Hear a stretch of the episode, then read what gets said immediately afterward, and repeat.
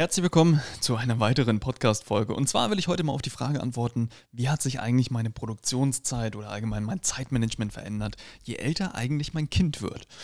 Und finde ich eine sehr interessante Frage. Ich musste auch wirklich etwas länger mal darüber nachdenken und mal Revue passieren lassen, wie sich das Ganze eigentlich verändert und entwickelt hat. Aber ähm, da gibt es auf jeden Fall ein paar klare Punkte, die ich dazu sagen kann oder auflisten kann. Also zum einen was ganz wichtig ist, und das habe ich in vielen Folgen jetzt schon mal angesprochen, ähm, sprich mit deinem Partner. Ne? Also Kommunikation in dem Punkt ist das A und O, ähm, dass dein Partner Bescheid weiß, wenn du zum Beispiel Produktionszeit brauchst, wenn du was aufnehmen möchtest und so weiter, dass das einfach abgesprochen ist und dass das halt auch in den Tagesplan und in den Zeitplan und so weiter passt. Ne? Also das ist nach wie vor für mich ein sehr, sehr wichtiger Faktor, dass ich äh, Dinge einfach abspreche. Gerade wenn ich zum Beispiel Webinare gebe, dann ähm, ist das ja so, dass ich Webinare recht spät abends gebe. Ne? Also meistens ab 20 Uhr, weil ähm, früher, weiß ich, ist natürlich für die Community besser, weil sich das dann nicht ganz so nach hinten zieht von der Uhrzeit her. Aber ähm, es ist für mich oder ich möchte es gar nicht früher machen, weil nämlich vorher ist die Familienzeit mit Abendessen und so weiter und so weiter. Ne? Deswegen ähm, ist das zum Beispiel ein Punkt, wo ich viel mit meiner Frau spreche. Pass auf, dann und dann möchte ich ein Webinar halten. Und das bedeutet halt auch, dass sie die Kinder dann zum Beispiel ins Bett bringt oder ab einem gewissen Zeitpunkt dann vielleicht in einer anderen Räumlichkeit betreut. Wir dann auch mit dem Kind sprechen, dass ich ähm, da verplant bin, dass man, ähm, genau, dass ich vielleicht ein bisschen Ruhe brauche und so weiter und so weiter. Ne? Also da ist Kommunikation einfach ein ganz, ganz wichtiger Aspekt. Und genau.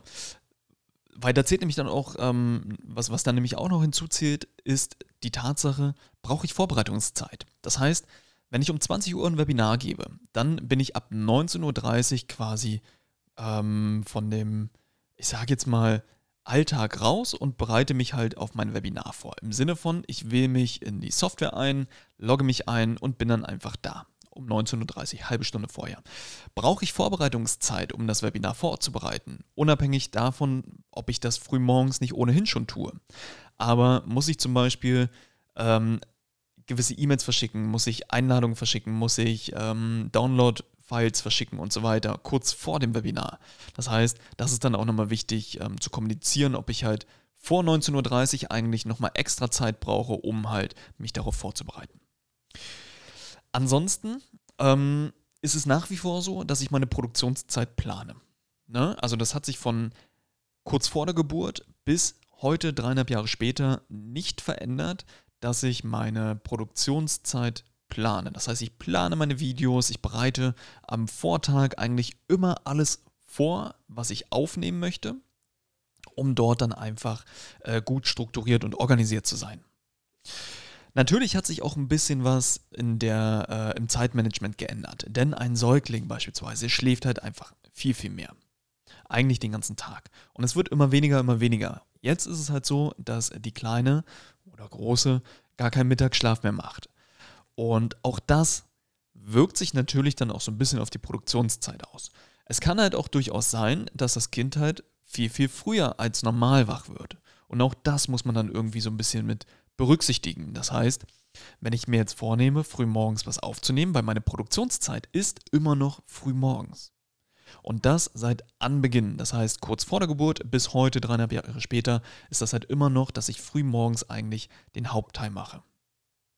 So, und das hat sich natürlich ein bisschen geändert, weil, wo die, meine Tochter noch ein bisschen kleiner war, war es dann halt meistens so, dass sie dann einfach bei meiner Frau noch war und im Bett liegen geblieben ist und ähm, die sich dort ein bisschen die Zeit noch vertrieben haben. Mittlerweile ist es dann einfach so, dass die Kleine dann einfach aufsteht. Ne? Und wenn sie dann wach ist und keinen Bock auf Kuscheln hat, dann steht sie halt einfach auf und dann steht sie hier und du bist eigentlich in deinem äh, Produktionssprint, sage ich jetzt mal. Das heißt, da gilt es dann halt relativ flexibel das Ganze anzupassen. Und wenn die Kleine natürlich wach ist, dann lasse ich alles stehen und liegen und kümmere mich um die Kleine. Das ist dann halt definitiv so, das ist auch meine höchste Priorität.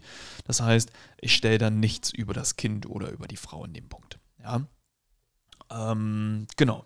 Das ist das Einzige, was sich eigentlich so ein bisschen geändert hat. Ich muss aber ganz ehrlich sagen, dass das relativ selten vorkommt, weil ich habe glücklicherweise, und da bin ich halt sehr gesegnet, glaube ich, ein Langschläferkind. Und deswegen kommt es relativ selten vor, dass die Kleine halt irgendwie mal um sechs wach wird. Sondern ich weiß, okay, so Pi mal Daumen, ab halb acht besteht die Möglichkeit, das. Und deswegen ist halb acht für mich eigentlich Produktionsstopp, zumindest was Aufnahmen angeht. Und alles, was danach kommt, ist dann eigentlich für, für einen gewissen Zeitraum nur noch, ich sage jetzt mal Nachbereitung, so wie Daten sichern oder kopieren, vielleicht ein paar E-Mails beantworten oder schon mal vorschreiben.